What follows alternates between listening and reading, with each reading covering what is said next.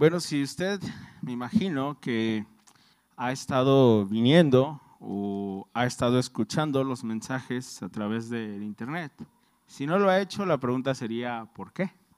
Si tal vez no tiene celular, no tiene acceso a Facebook, no tiene acceso a Internet o algo.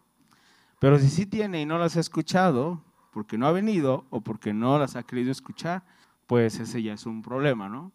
Entonces, el día de hoy yo voy a seguir con esta serie que espero yo que usted tenga en mente, que es acerca de la familia. Es la serie que se está llevando los miércoles.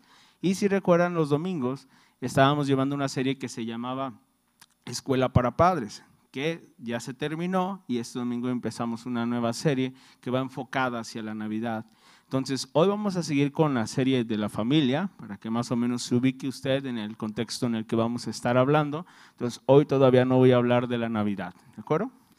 Entonces, retomando el tema de, de la familia, ahorita le digo en qué pasajes vamos a estar visitando, pero lo que sí les sugiero es que se agarre una Biblia porque no van a aparecer las citas en la pantalla y porque vamos a visitar varias este, citas. Entonces, el día de hoy desempolve su Biblia y tenga la lista porque la va a usar.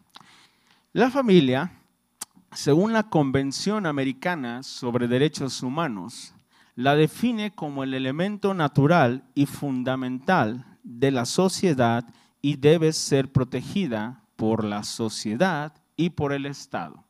¿Sí? Eso es lo que dice la Convención Americana sobre los Derechos Humanos. Entonces, aún la sociedad tiene definida a esta parte crítica de la sociedad que lo llama fundamental, que lo llama natural y que lo llama como tan importante que la sociedad misma y el Estado deberían protegerla. Esta misma familia es pensada y es instituida por Dios.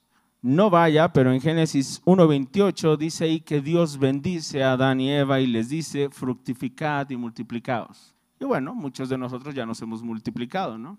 Yo ya he puesto mi granito de arena, no sé usted, pero el mío ya lo puse, hermano. En Génesis 2.24 también se establece y se dice que Adán y Eva vendrían a formar una nueva familia, la primera familia de la tierra. Pero desde ahí se establece que tanto hombre y mujer se unirían a una y formarían una familia. Los términos en los que habla Génesis 2.24 es, por tanto, dejará el hombre a su padre y a su madre y se unirá a su mujer y los dos serán una sola carne. ¿sí? Ahí es donde la instituyó Dios. Es el plan original de parte de Dios, no de la Convención Americana de los Derechos Humanos. Años antes ya Dios la había diseñado y la había instituido. ¿Qué ha pasado con la familia? Bueno, se ha deteriorado y ha sido atacada por el mismo hombre. A través de los años la hemos venido deteriorando de alguna manera u otra. Y el Estado ha estado tratando de protegerla en sus términos, según su lógica, según sus pensamientos, según psicología, según muchas cosas. Pero muchas veces ha venido a, destruirla en lugar de ayudarla. ¿sí? Y pudiéramos mencionar muchos ejemplos que no es el tema de este, de este mensaje. Y en general hay mucha incertidumbre acerca de la familia, desde el cómo criar, desde el cómo dirigirse en la familia, desde el quién debería de dirigir la familia, muchos otros temas. Y de hecho ese era el propósito principal de esta serie que estábamos teniendo los miércoles, o que estamos todavía teniendo los miércoles. ¿Qué debería hacer el cristiano con su familia? Lo que hemos aprendido durante esta serie los miércoles son, tengo aquí varios puntos, uno de ellos es que los hijos de una familia tarde o temprano van a formar otras familias. No sé cuántos se acuerdan de ese mensaje, pero ese era como un recordatorio para los que tenemos hijos, que nuestros hijos no iban a ser eternos en nuestra casa, ¿sale? Tarde o temprano ese niño que está ahí o los jóvenes que están aquí van a formar otra familia, ¿sí? Aunque usted llore, aunque usted le duela que se vayan y lo que sea, ellos se van a ir y van a formar una familia. ¿Sí? Es, no es como que le eh, anticipe lo que pasa en la película, pero así termina, hermanos, ¿sale? Forman otra familia, tienen más hijos y siguen cumpliendo el mandato de ahí de Génesis de multiplicar, de fructificar, ¿va? Entonces, eso es algo que aprendimos. Aprendimos también que en ocasiones nos sentimos solos en la familia, ¿sí? Y hay veces que eso se debe a distintos problemas que ocurren que muchas veces este, ya es demasiado tarde cuando la persona quiere reaccionar Muchas veces es demasiado tarde cuando la persona quiere reaccionar o el problema ya es muy grande, se desmorona una familia, se destruye y muchas veces las personas se enfrentan a una familia que no está completa, ¿no? Una familia que está conformada normalmente nada más por un, este, eh, un padre de familia, normalmente es la mujer, la mamá es a quien le dejan los, los, niños.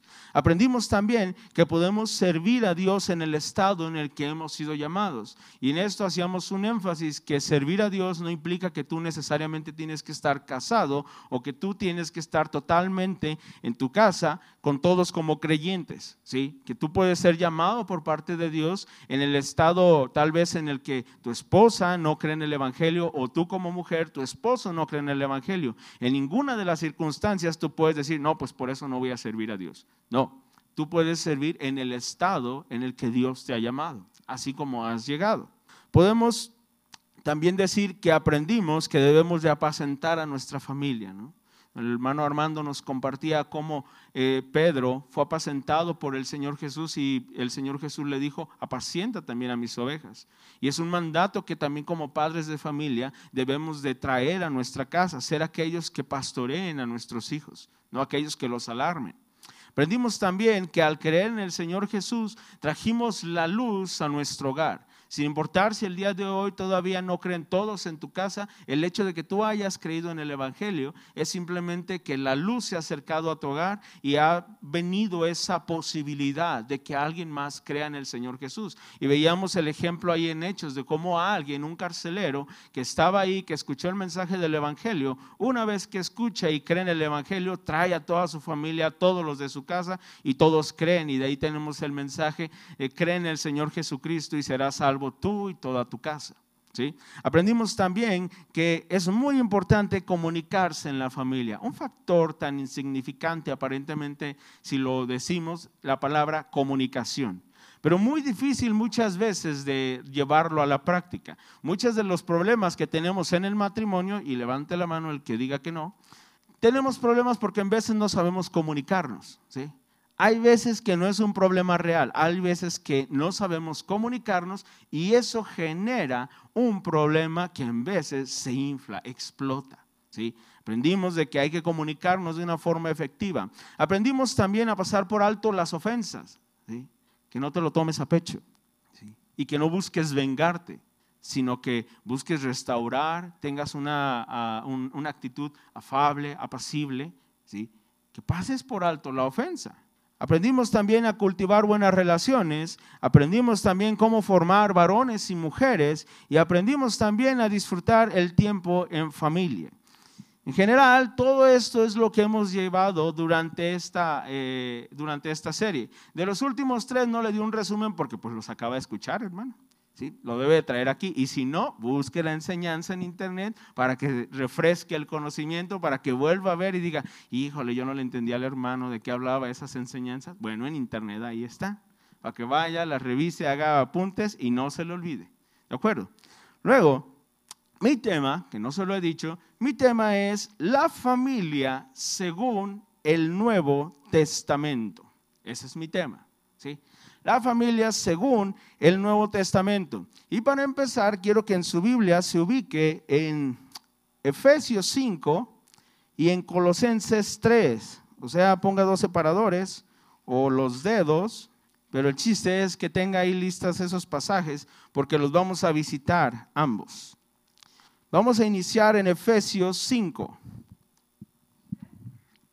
Efesios 5, y ahorita les digo el versículo, pero que se escuche la Biblia como que la están moviendo. Efesios 5, 22, y dice lo siguiente, las casadas estén sujetas a sus propios maridos como al Señor, porque el marido es cabeza de la mujer, así como Cristo es cabeza de la iglesia, la cual es su cuerpo, y Él es su Salvador.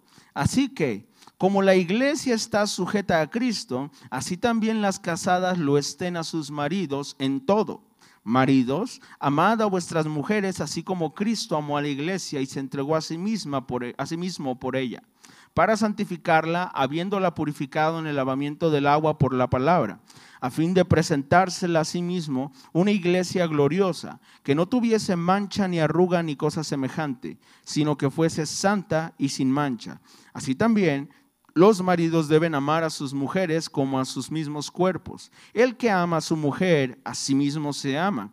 Porque nadie aborreció jamás su propia carne, sino que la sustenta y la cuida, como también Cristo a la iglesia, porque somos miembros de su cuerpo, de su carne y de sus huesos. Por esto dejará el hombre a su padre y a su madre y se unirá a su mujer, y los dos serán una sola carne. Grande es este misterio, mas yo digo esto respecto a Cristo y de la iglesia. Por lo demás, cada uno de vosotros ame también a su mujer como a sí mismo, y la mujer respete a su marido. 6.1. Hijos, obedeced en el Señor a vuestros padres, porque esto es justo. Honra a tu padre y a tu madre, que es el primer mandamiento con promesa, para que te vaya bien y seas de larga vida sobre la tierra. Y vosotros, padres, no provoquéis a ir a vuestros hijos, sino criadlos en disciplina y amonestación del Señor.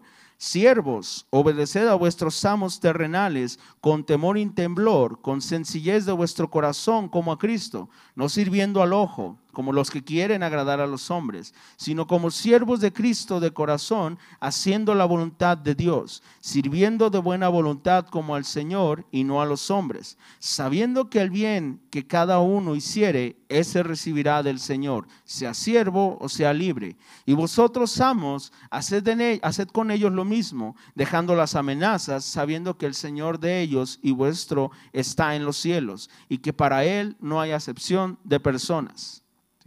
Es mucho. Bueno, vamos a Colosenses porque ahí hay un resumen para no lidiar con todo el texto porque es imposible en, los minutos que me quedan. En Colosenses 3, este, vamos a leer los versículos del 18 y hasta el 4.1. Pero antes de que vayamos allá, quiero resaltar varias cosas que vemos desde Efesios y las vamos a repetir aquí en Colosenses. Número uno, hablamos de relaciones, ¿sí? Relaciones y roles que nosotros jugamos en esta sociedad. Al inicio decíamos que inclusive la Convención de Derechos Humanos dice que la familia es la unidad fundamental y natural de nuestra sociedad. ¿sí?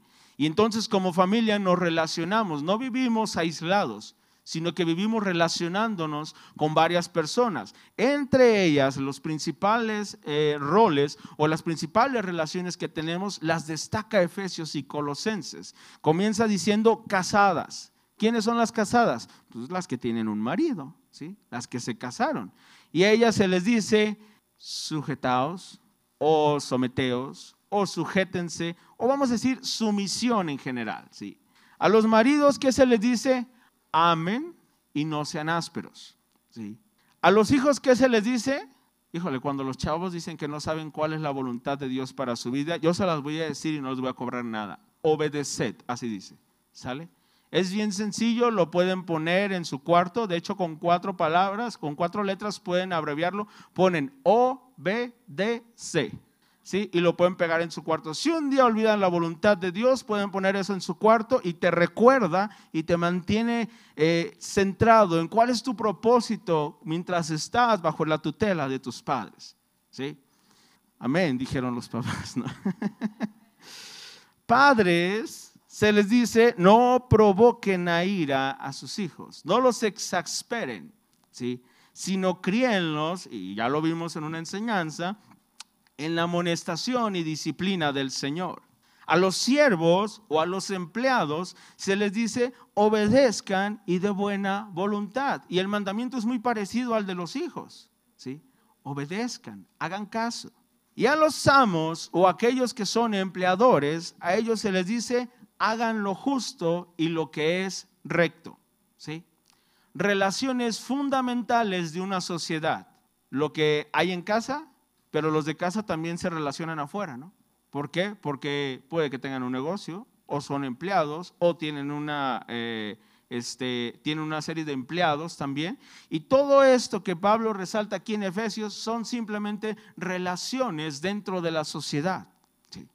Colosenses nos va a ayudar porque lo va a presentar en menos versículos y con una economía de palabras, es decir, de una forma muy corta, va a ser un resumen de todo lo que nos dijo en Efesios, este, ahorita Efesios 5 del 23 hasta el, hasta el 6. ¿sí? Vamos a Colosenses 3, 18. Dice lo siguiente, casadas, estad sujetas a vuestros maridos. Otra vez Pablo, ¿no? Casadas, estad sujetas a vuestros maridos como conviene en el Señor. Luego dice en el 19, maridos, amad a vuestras mujeres y no seáis ásperos con ellas. Hijos, obedeced a vuestros padres en todo, porque esto es agradable al Señor. Padres, no exasperéis a vuestros hijos para que no se desalienten. Siervos, obedeced en todo a vuestros amos terrenales, no sirviendo al ojo como los que quieren agradar a los hombres, sino con corazón sincero, temiendo a Dios. Y todo lo que hagáis, hacedlo de corazón como para el Señor y no para los hombres, sabiendo que del Señor recibiréis la recompensa de la herencia, porque a Cristo el Señor servís. Mas el que hace injusticia recibirá la injusticia que hiciere, porque no hay acepción de personas. 4.1. Amos, haced lo que es justo y recto con vuestros siervos, sabiendo que también vosotros tenéis un amo en los cielos. Lo mismo que está en Efesios. ¿sí?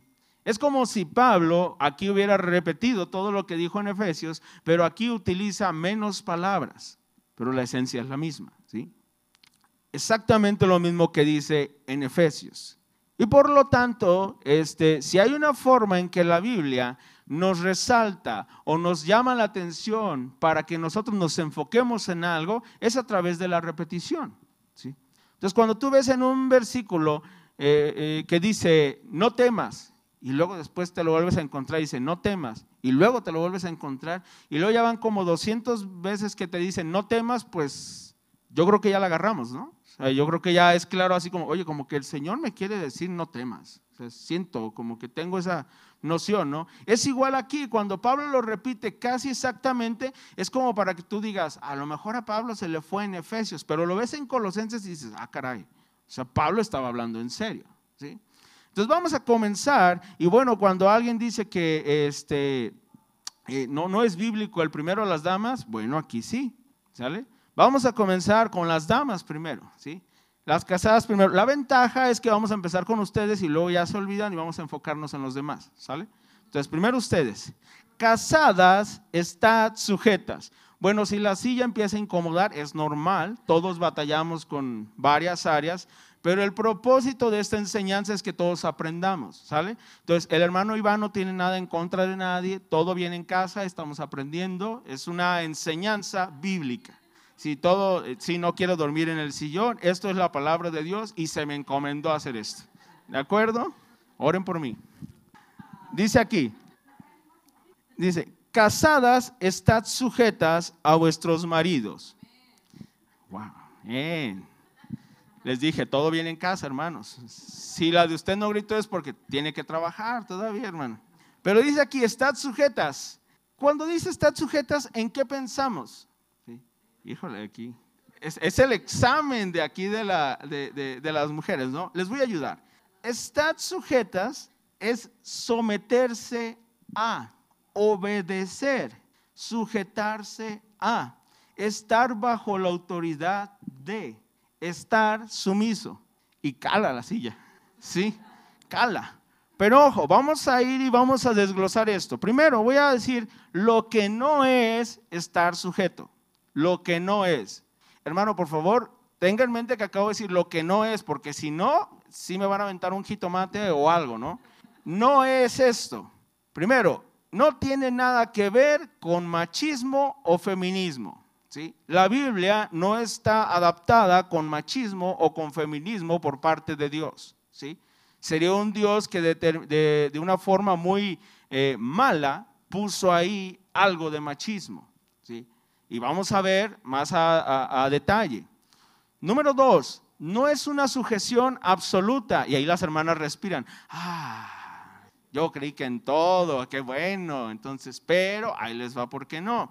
En Hechos 5:29 hay una parte en la que un apóstol está ahí discutiendo y entre las cosas que él dice, dice lo siguiente, es necesario obedecer a Dios antes que a los hombres. ¿Qué significa esto, hermana? Usted sí debe de estar sometida, obedeciendo, sujetándose y bajo la autoridad y en modo sumiso, siempre y cuando el mandato de parte de su esposo o el liderazgo de parte de su esposo no contradiga los mandatos que Dios ya dio. ¿Me expliqué? ¿Sí? o sea, si su esposo le dice, mira mujer, ve y mata a la vecina, un mandamiento que dice, no matarás. ¿Sí? Es tu esposo, te está diciendo y tienes que estar bajo su liderazgo, pero no tienes que hacer eso porque ya lo dijeron en Hechos 5:29, es necesario obedecer a Dios antes que a los hombres. Y este principio hay que recordarlo bien porque va a ser repetido en las siguientes también este, eh, partes cuando hablemos de maridos, cuando hablemos de hijos, cuando hablemos de los siervos. ¿Sale? Entonces, número dos dije, no es sujeción absoluta. ¿Sí? Siempre y cuando sea un liderazgo en el que no te mandan a ir en contra de la voluntad de Dios, tienes que estar como mujer casada, sometida, sujeta a tu marido. ¿Y quién dice? El hermano Iván no, dice la Biblia, ¿sí? Para que vean que esto no es nada personal. Número tres, no es una justificación para el abuso. La sección acerca de los maridos nos lo va a aclarar, ¿sí? Porque luego las hermanas van a decir, no, hermano, pues es que si le hago caso en todo, si si me pongo en contra de él y así me va, imagínese si no le digo nada y no me pongo al brinco con él. Sí, bueno, esto no es tampoco una justificación para el abuso que muchas veces se ha dado en familias por parte del varón, pero lo vamos a ver ahorita con los maridos. Y número cuatro, no significa que la mujer está sujeta a todos los maridos o a todos los hombres. ¿sí? Por algo ahí dice estad sujetas a vuestros maridos, al de cada uno. Es decir, mi esposa es nada más mía. ¿sí?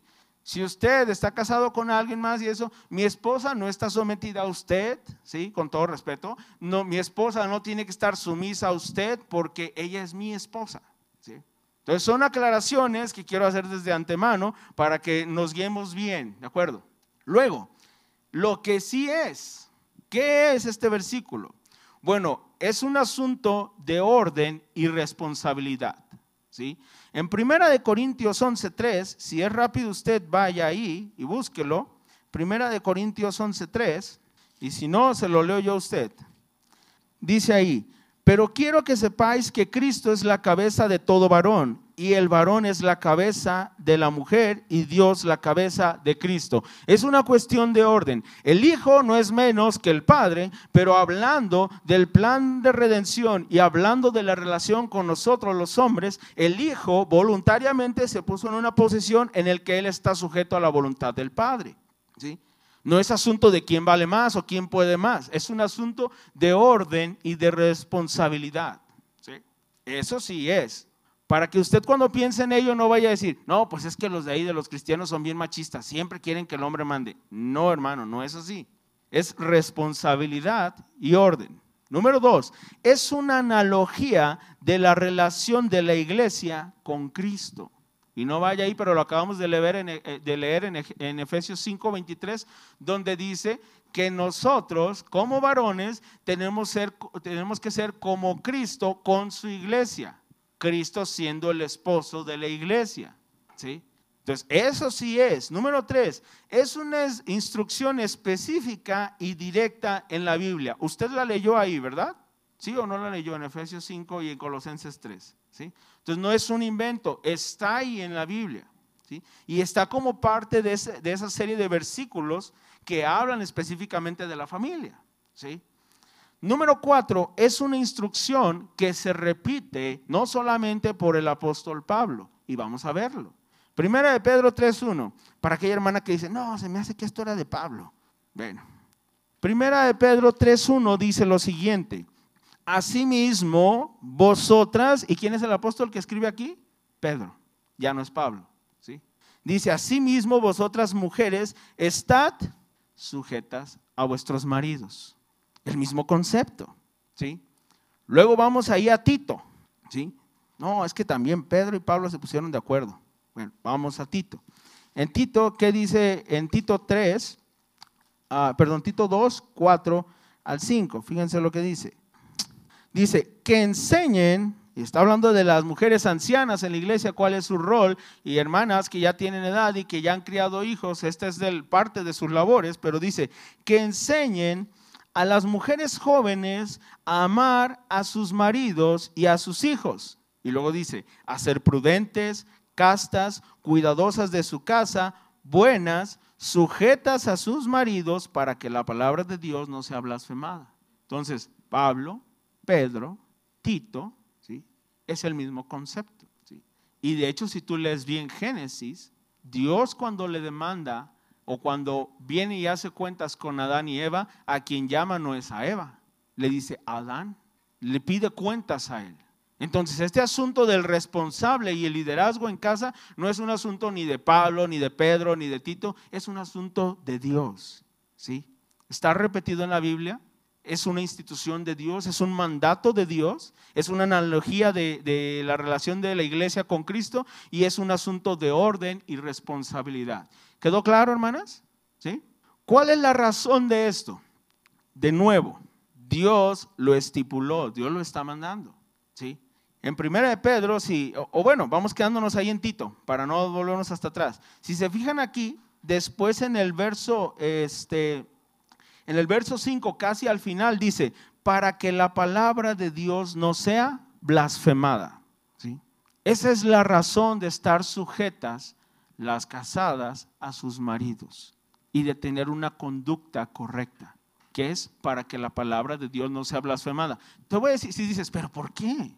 ¿Qué tiene que ver que yo esté sujeta? Bueno, porque Dios dijo, mira, vamos a hacer la familia y en la familia voy a hacer un orden y en este orden voy a poner al varón como responsable y a la mujer como alguien que está sujeta a esa autoridad. Y cuando la mujer no lo hace, ¿qué creen que pasa? Pues está trayendo como esa este, lucha en contra de Dios diciendo, ¿y por qué si yo no quiero? ¿Sí?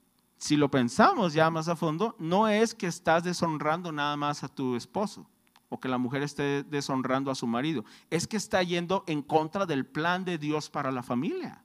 ¿sí?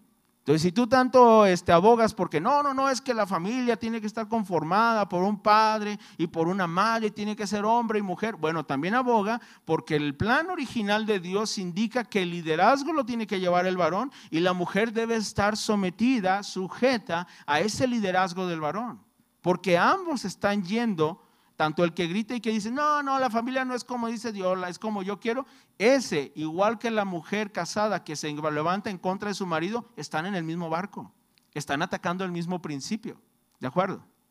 Y lo dice la Biblia, repito. Luego, si devuelves a, a 1 de Pedro 3, ve de nuevo ahí a 1 de Pedro 3, y vamos a aprender que ahí Pedro dice la razón del por qué tienen que estar sujetas. Dice ahí en 1 Pedro 3, 1, en la segunda parte dice, para que también los que no creen a la palabra sean ganados sin palabra por la conducta de sus esposas. ¿Qué quiere decir? Que sirve como testimonio a los que no creen. Dice eso Pedro. ¿sí? Entonces, tres razones. Número uno, Dios la estipula. Número, número dos, como testimonio a los que no creen, según Pedro. Y número tres, para que la palabra de Dios no sea blasfemada, según Tito. ¿Nos faltan razones, hermanas? ¿No? Eso es lo que dice la palabra, ¿no? Y es un reto. No dije que era fácil. Eso es lo que dice la palabra. Luego, ¿cómo lo hacemos? Bueno, gracias a Pedro, que ahí sí se quedó en Pedro, en el versículo 2, 1 Pedro 3, 2, dice, considerando vuestra conducta casta y respetuosa. ¿Cómo, hermana? Casta y respetuosa. Casta habla de puro, santo, sagrado, purificado. No es bíblico el patrón de una mujer que habla sandeces, leperadas, palabras altisonantes no es bíblico, no se ve bien acorde al patrón bíblico. Y según Pedro, eso hace que se manche el nombre de Dios, eso hace que se manche la palabra de Dios. Respetuosa, habla de reverencia, de respeto. ¿Cuántas veces has visto también mujeres que no tienen respeto por los demás ni se dan a respetar? Bueno, aquí Pedro dice, de esa manera no. Dice, consideren la conducta. Y luego hay un énfasis, porque dice Pedro, dice en el 3, dice, vuestro atavío no sea el externo de peinados ostentosos, de adornos de oro, de vestidos lujosos, sino el interno, el del corazón, en el incorruptible ornato de un espíritu afable y apacible, que es de grande estima delante de Dios. ¿Sí? ¿Qué dice aquí Pedro? Dice, mira, que el énfasis de las casadas no sea el tener este, un vestido ostentoso, un super peinado, joyería de oro, algo que llame tanto la atención. Dice Pedro, lo que deben de estar preocupadas mis hermanas casadas es que ese ornato incorruptible que es el corazón, que sea un espíritu afable, ¿sí? un espíritu tranquilo, apacible, humilde. Entonces ese patrón de una mujer que no, hay que no, no está dentro de lo que Dios manda a una mujer casada. ¿sí? Ahora, eso dice la Biblia, hermanos. ¿sí? Si me dices, hermano, pero es que, bueno, eso es lo que dice la Biblia y estamos tratando de ajustarnos al patrón bíblico, hermano. ¿sí? O sea, ahorita que hable de los maridos, no piense que el Iván tiene palomita, palomita, palomita, palomita. No, hermanos. O sea, estamos trabajando. ¿sí? Pero ojo, sí quisiera que lo tuviéramos en mente, porque de repente hacemos cosas que decimos, no, pues es que así yo, y así era mi abuela, mi tía, mi, todos. Bueno, pues qué bueno que así era, ¿no? Y muy este, respetable cómo fueron. Pero nosotros ahora que estamos en Cristo, ¿sí? No podemos decir, pues es que así era mi mamá. Debemos de cambiar, sino que estamos haciendo aquí, hermanos. ¿Sí? Pues cambiamos, hacemos pura alabanza y que no nos enseñen nada. Al final de cuentas no vamos a hacer nada. Pues hay que cambiarlo, ¿de acuerdo? Entonces, eso es con las mujeres, respiren hermanas, ya terminamos. ¿sí? Ya digan, ah, listo. Eh, para la siguiente, tengan misericordia, hermanas. Somos menos. Maridos, amad a vuestras esposas, no seáis ásperos con ellas. Maridos, habemos pocos, pero habemos, ¿sí? Amar significa, dice un escritor, buscar el más alto bien de la otra persona. Este es un amor no egoísta que se ve en la muerte sacrificial de Cristo, en la que se entregó a sí mismo por su iglesia. Ese es el amor del que se habla. Entonces, hermanos, desde aquí en su mente, a ver, amor no es dar el chivo. No, pues yo le doy el chivo, hermano. ¿Qué más quiere? ¿Eh? No me va a decir que también le tengo que dar del aguinaldo, hermano. Sí, Aquí dice que es un amor sacrificial como el de Cristo. No es nada más el chivo y el aguinaldo. Si es necesario, tu vida, hermano. Y la silla empieza. Sí, amén. Sí, sí, sí. Los casados empezamos así y, los amenes ya nos empiezan a escuchar, ¿no? Ásperos. Cuando habla de ásperos, fíjense lo que significa. Dice, no seáis amargados con ella. Híjole. Son dos cosas bien sencillas, hermanos. Número uno, amar. Número dos, no ser ásperos, no ser amargos con ellas. Lo que no es, ahí voy primero con lo que no es. Lo que no es, no es un llamado a que el marido haga todo lo que la esposa diga.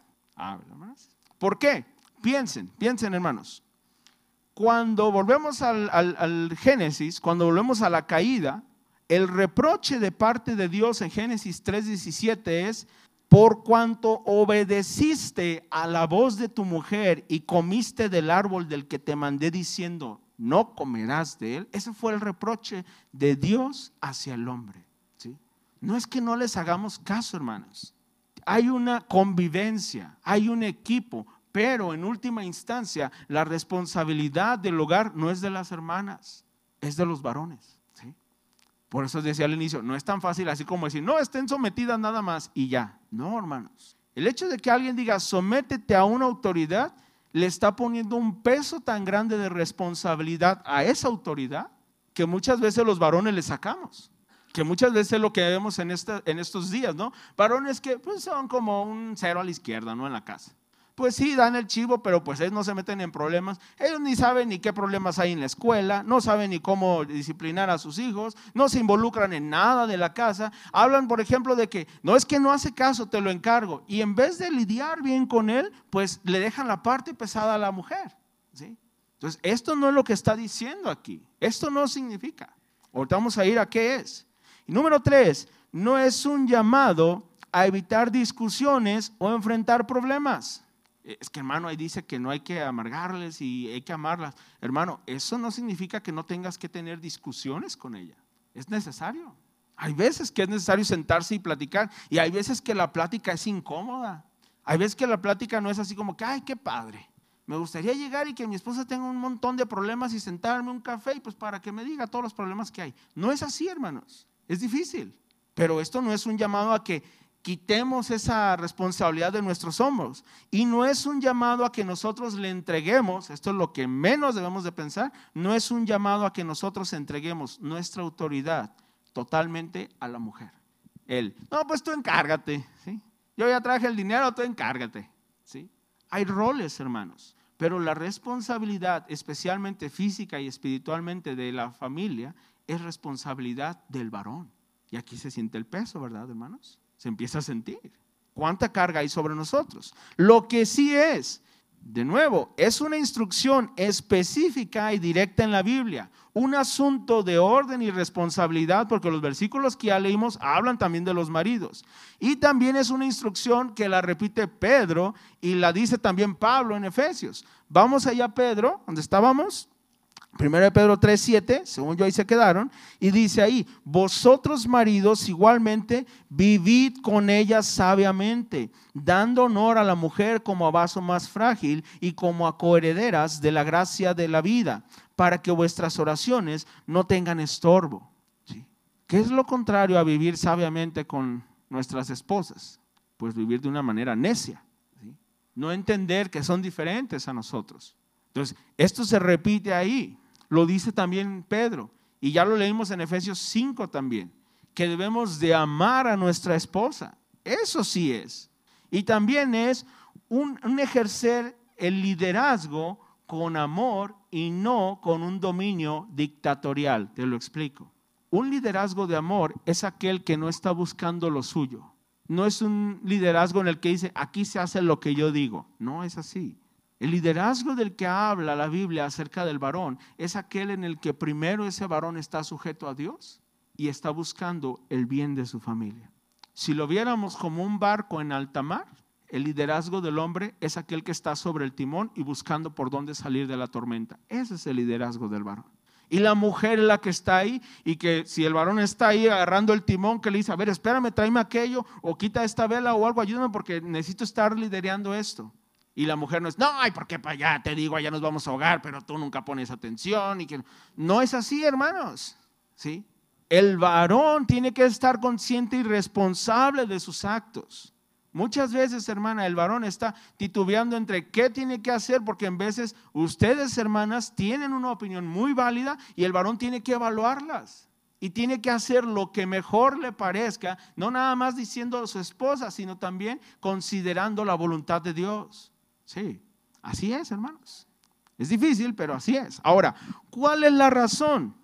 ¿Cuál es la razón de, esto, del amar a nuestras esposas y no ser ásperos con ellas? Bueno, la razón es, Dios lo dijo, nos hace falta más, hermanos. Dios ya lo dijo, ¿sí? Pero también dice ahí al final de eh, 1 de Pedro 3, 7, dice, para que vuestras oraciones no tengan estorbo. Hermano, cada que usted, si está orando, hermano, si es que está orando siquiera. Porque si usted no está orando, usted está desconectado de Cristo y va a hacer puras locuras en el matrimonio, en la familia.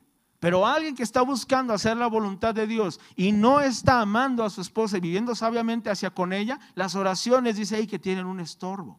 Entonces, aparte de que la razón es que Dios ya lo estipuló, también hay una razón, hay una consecuencia de si no lo hacemos. Y es que nuestras oraciones van a tener un estorbo. ¿Cómo lo hacemos? Ya lo dijo Pedro, viviendo sabiamente, dando honor a la mujer como vaso más frágil. ¿Qué significa eso, hermano? Significa que pues usted y yo, hermano, bueno, la mayoría de los hombres, somos muy, este, pues, rudos, ¿no? Este, eh, yo en veces platico con mi esposa y, este, y, he puesto este ejemplo, ¿no? O sea, yo pudiera ser amigo de las piedras, hermano, y nos llevamos bien las piedras y yo. Y aunque no me hablen ni nada, yo digo, hola piedra, ¿cómo estás? nos llevamos bien, hermanos. Pero las mujeres no son así. Las mujeres son más sentimentales. Las mujeres están diseñadas de una forma en la que dependen de nuestro liderazgo. Y nosotros, el pastor nos lo ha puesto de esta manera, como fuimos hechos del polvo de la, de la tierra, somos ásperos por naturaleza. ¿sí? Tendemos a eso de que no, pues así ya se acabó.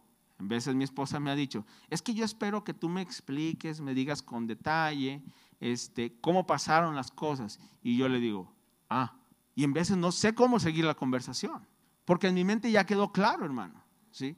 O sea, de repente así somos. O de repente contestamos de una manera en la que llegamos a ofender y no nos dimos cuenta. ¿sí? ¿Cómo cambiamos eso? Pues cuando tú ves que estás regándola, hermano. Ese es el vivir sabiamente. ¿sí? En Proverbios, si tú te acuerdas, hay unos proverbios en el que dice, el sabio ve el mal y se aparta. Tú ves que hay algo que le va a molestar a tu esposa o que la va a herir o la va a dañar y que dices, no, mejor no. ¿sí? Varones, ¿cuántos quisieran una esposa enojada en casa? Nadie, hermanos. Nadie. O sea, no conozco un varón que esté en el trabajo y que diga, ah, qué ganas de que mi esposa esté enojada el día de hoy. Llegar a casa y que esté enojada, que me sirva la cena y enojada. O sea, se me antoja, pues, lo siento. ¿Sí? No, hermanos. Entonces, de ahí viene el vivir sabiamente. Empiezas tú a pensar cómo puedes hacer para cuidarla, para protegerla. ¿Sí? Y cuando ella está alterada, para tranquilizarla. Porque si llegas tú un día a la casa y ella te dice, oye, es que no sacaste la basura y tú estás alterado también, ¿verdad? Y eres de polvo y eres bien áspero y a ti pues no sientes igual que las mujeres. Pues luego no viste que iba tarde. ¿Cómo no te levantaste tú y la sacaste? Ya la regaste más, hermano. O sea, ese día te toca sala sí o sí. Pero es una labor en la que tú empiezas a cambiar y dices, mm, si tengo razones para no haber sacado la basura, pero deja materializarlo de una forma apropiada. ¿Sí? Entonces dices, no, mi amor, este, iba tarde, porque aparte no sabes cómo se le fue también ella en la casa, ¿no? Es que iba tarde, mi amor, por eso, pero al ratito la saco. No, es que va a oler feo, porque no sé. Pues sí, la pongo en una bolsa, a ver cómo la saco. Yo me las arreglo, ¿no? Para ver qué onda con ese asunto. ¿Por qué? Porque dice Pedro, como a vaso más frágil, más frágil que tú. Hermanos, si de alguna manera nos podemos jactar como varones de que somos el sexo fuerte, no es porque gritamos, no es porque golpeamos, no es por eso, sino porque nuestro carácter debería de estar más fuerte porque estamos conectados con Cristo y deberíamos de soportar. Dije, deberíamos, que en veces no lo hacemos, ¿sí? No es regaño, hermanos. Dando honor quiere decir apreciándola, ¿sí?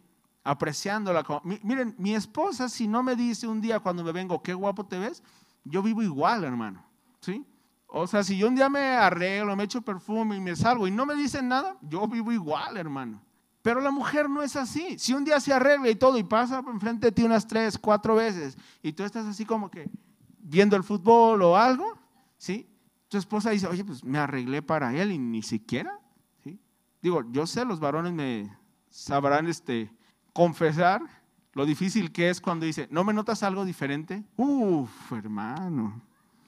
O sea, hay cosas difíciles en esta vida y esa pregunta, hermano. Si un día te pregunta tu mujer, ¿no me notas algo diferente? Y, hermano, no importa lo que contestes, vas a estar mal, hermano. Porque si no lo viste, ¿sí? Entonces, ya los que tenemos experiencia, pues ya empezamos así como que... Porque al inicio contestabas rápido, ¿sí? El cabello te lo arreglaste, ¿sí? Y no era, pero era lo que primero que contestabas. Con el tiempo empiezas a aprender y dices, no, ¿sí? Ya como varón empiezas a vivir sabiamente y dices, ¿qué será, mi amor? ¿Qué será? A ver, este, te noto un brillo distinto en los ojos, ¿sí? Y pues ya si no la atinaste, al menos no la regaste. Pero es parte del vivir sabiamente, hermanos, ¿sí? Pero imagínate si es la misma escena y tú le dices, pues no, hazte un lado. Imagínate, ¿sí? Sala, sí o sí. ¿Sí, hermanos? Es el vivir sabiamente. Y luego en Efesios, no voy a volver ahí por el tiempo, pero en Efesios dice que el marido ama a su mujer como a su mismo cuerpo. ¿Y cómo cuidamos nuestro cuerpo? Bueno, hay veces que nos pasamos en la comida, ¿no? Pero, o sea, yo no conozco a alguien así como que, ay, como que me encajaron un clavo aquí en el dedo, ¿sí? Ay, qué ganas de pegarme en el dedo chiquito en la puerta, ¿sí? Nos duele, hermanos, porque es nuestro cuerpo. Bueno, eso mismo que tú no piensas hacia tu cuerpo es lo que no piensas hacia tu mujer, hacia tu esposa. Es la tesis de Pablo cuando él dice que el, marido a su cuerpo lo sustenta, lo cuida. ¿sí? Así tenemos que cuidar a nuestra esposa. ¿sí? Tú un día ves que está un ladrillo casi cayéndose de ahí, ¿sí? y mejor le das la vuelta, pero está, no sé, arriba de la cocina, puede que le caiga a tu esposa, no es así como que dices, ah, que le caiga, que le caiga. No es así, hermano, sino que dices, lo voy a quitar, ¿por qué? Porque a mí no me gustaría que me cayera el ladrillo. Pablo está diciendo, lo alimenta, lo cuida. Hermano, no es nada más ver si ya comí yo, es ya comió mi esposa. ¿Cuántos de ustedes tienen la bendición de que llegas a casa ¿sí? y tu esposa ya tiene la comida? ¿sí? Pero te has preguntado si tu esposa ya comió. ¿O cuántos varones tenemos ese hábito de decir, mi amor, hay que sentarnos a comer, tú también siéntate, come tú también? ¿sí? Porque eso buscamos para nuestro cuerpo, ¿sí? buscamos cuidarlo. Es así como lo hacemos, hermano. Entonces, no se trata solamente de un liderazgo autoritario, no es ser dictadores tiranos, no es decir, aquí se hace lo que yo digo, no, es un paquete muy grande, hermanos, difícil de vivir con nuestras esposas y difícil para ellas de someterse a un marido. Pero, ¿qué facilita las cosas, hermanos? Facilita bastante cuando la mujer está sometida al marido porque el marido también está sometida a Cristo y entonces el marido está tomando decisiones sabias, está buscando la voluntad de Dios. Y cuando la mujer ve que se equivoca, no viene, ah, te dije, da, que así no. Te dije, da, esa no, pero ahí estabas tú de y como tú eres el, la cabeza de la casa, pues tú, ya, Dios te va a pedir cuentas. No, cuando viene la mujer y dice, no pasa nada, lo intentamos otra vez. Cuando no se basa en el reclamo, cuando no se basa en el abusar del vocabulario, cuando no se basa en el gritar o el de la fuerza o el de intimidar. Eso facilita bastante esa relación de marido y mujer. ¿Nos quedó claro, hermanos? Me quedan como cuatro puntos nomás. Vamos a hacer el de los hijos rapidísimo, porque el de los hijos es bien fácil, ya se los dije, ¿no? Si vuelven ahí a Colosenses 3, yo desde aquí dije, por eso es que eh, hacer planas este, y dejarles tareas largas a los hijos no es tan productivo, porque Pablo aquí se las hizo muy fácil. Busca como hijo, busca cuál es tu responsabilidad. En todo el Nuevo Testamento, búscalo y te vas a encontrar solamente con este verso. Y vamos a ver qué dice ahí. Colosenses 3, y dice ahí en el versículo 20, ah, dice, hijos, obedeced a vuestros padres en todo, porque esto agrada al Señor. Listo. Obedecer es estar sujeto a, es aceptar, es responder de forma positiva a y es adherirse a. En este caso, los padres. Aclaro, esto es hablando del contexto de alguien que ya vive o que, perdón, que todavía vive bajo la tutela de los padres, ¿sí? Es decir, no me vaya a salir de aquí un hermano, una hermana que diga, yo sigo haciendo lo que dice mi mamá y ya está casada, porque eso va a ocasionar un problema, ¿sí? Esto es exclusivamente para cuando dice hijos, Pablo, el término es exclusivamente refiriéndose a aquellos que todavía vivían bajo la tutela de sus padres. No importa si tienen 25, 28, 30 años, pero si están en su casa, se consideran bajo la tutela de sus padres. No es así como que, ah, ya me dieron mi credencial, yo soy mayor de edad. No. ¿Quieres ser independiente? Págate la renta, paga la luz, paga los servicios, cómprate la ropa, trabajas, todo eso. Y entonces ya ahí no estás directamente bajo la tutela de tu papá porque estás separándote de ellos y estás buscando hacer tu vida. Pero si estás bajo su tutela, ellos te compran las cosas, ellos te dan de comer, ellos pagan la renta, ellos pagan la luz, ellos pagan todo, no vayas a decir, yo ya soy independiente porque compré tenis. No funciona así, ¿de acuerdo? Entonces, a ellos se les dice, estén sujetos a, adhiéranse a sus padres, obedezcan a sus padres. Ese es el mandato. Y también a los chavos les empieza a calar la silla. Porque empiezan, oye hermano, y digo, con los chavos, ya llevo tiempo con ellos, ¿no? Y de repente no sale el que dice, Iván, ¿y si me dice mi papá, ve, aviéntate un pozo? ¿Qué? ¿A poco también le voy a hacer caso? ¿Sí? Y digo, los chavos hacen su extremo y le preguntan, ¿cuándo fue la última vez que tu papá te dijo, aviéntate un pozo? No, pues nunca. No va por ahí, hermanos, ¿sí?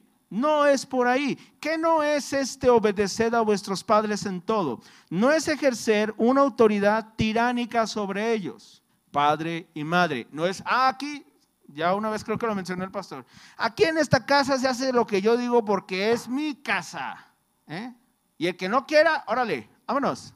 No es así, no es ejercer una autoridad abusiva o tiránica sobre los hijos. No es arrancar su ser, sino guiarlos. No es aprovecharse de la posición como padres para cumplir nuestros deseos caprichosos.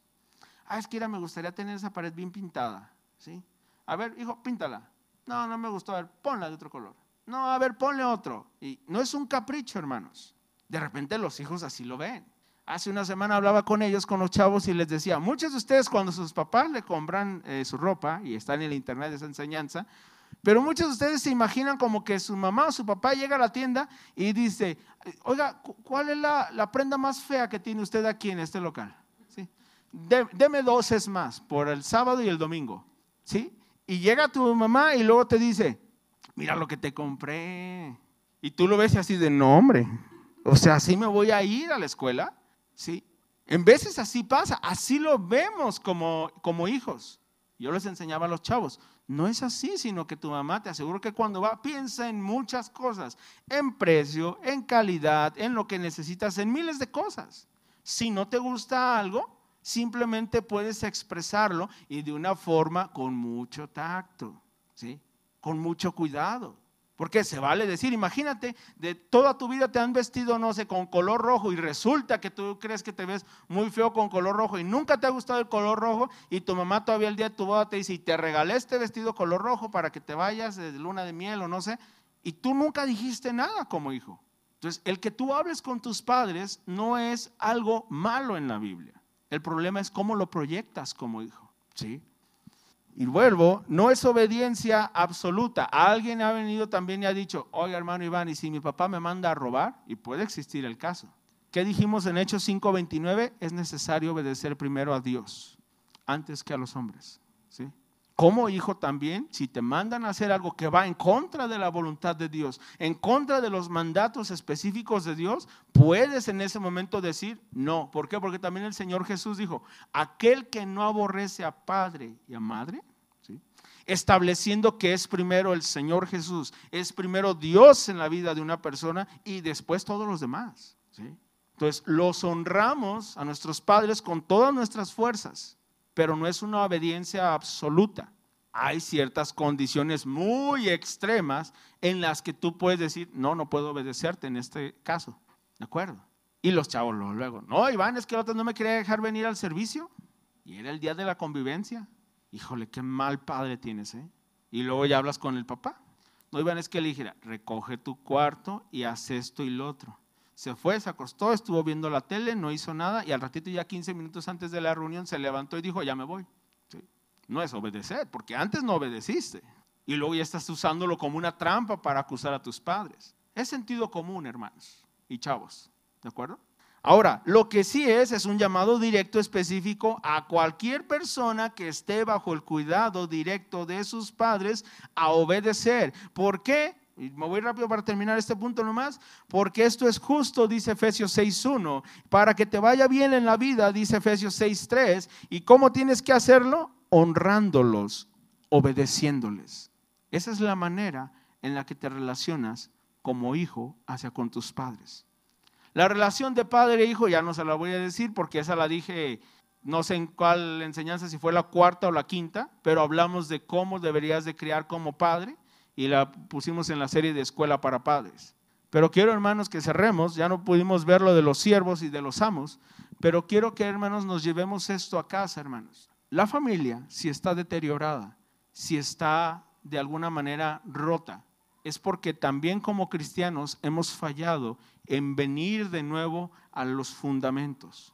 Mientras nosotros creamos que nuestro método o nuestra manera de hacer la familia es mejor, es más sabia que lo que dice la Biblia, estamos fallando, hermanos. Las familias estuviéramos mucho, mucho mejor si todos estuviéramos adheridos a estos principios y estos fundamentos. Si la mujer estuviera sometida, sujeta, en sumisión a su marido, si el varón estuviera amándola y viviendo sabiamente con ella y estando sujeto a la voluntad de Cristo si los padres no provocaran a ira a sus hijos y en su lugar los criaran en disciplina y en amor del Señor. Y si los hijos simplemente obedecieran a sus padres en todo conforme a lo que dice el Señor.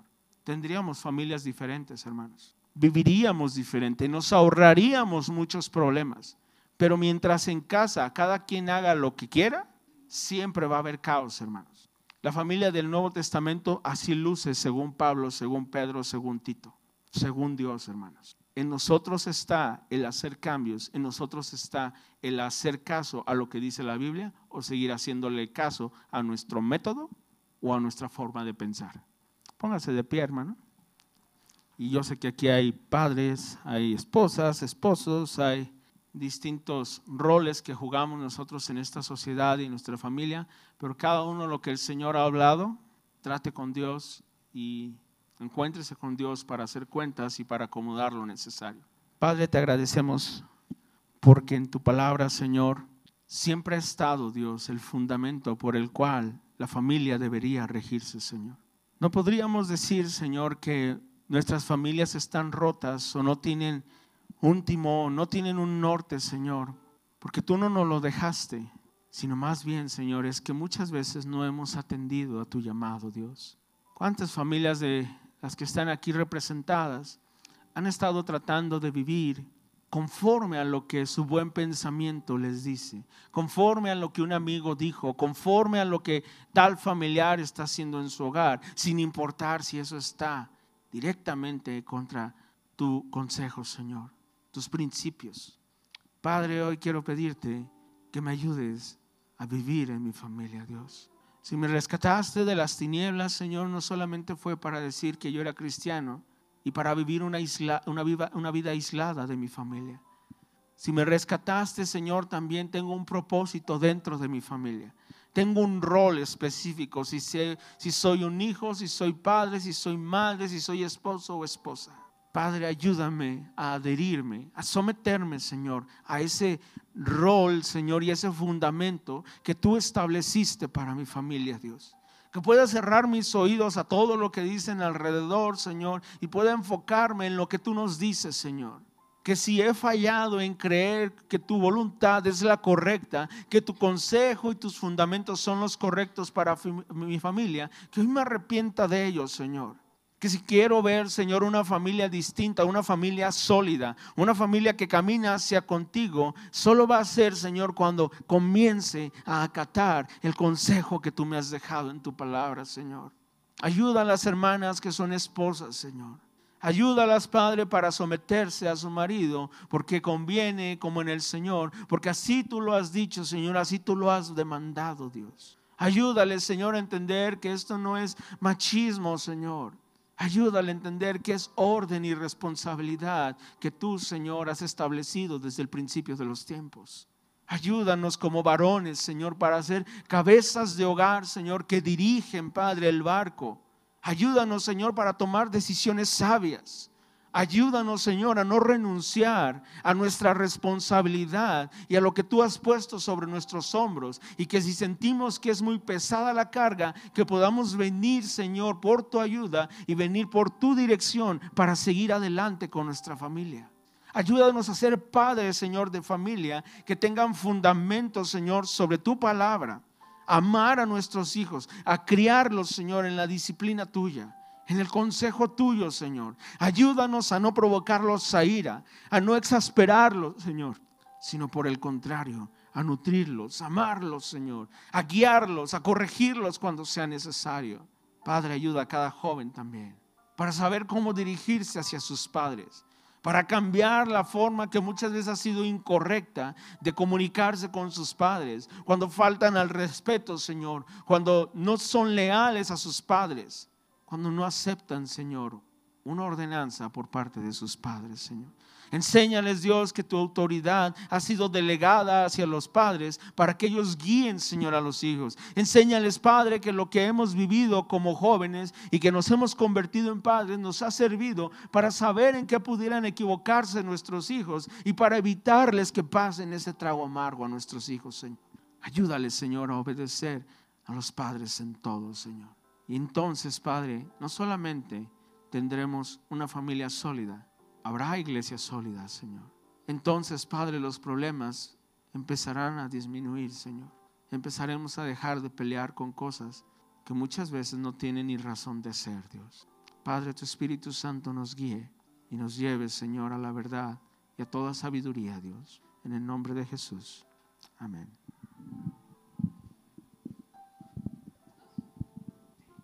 Gracias a Dios. Amén.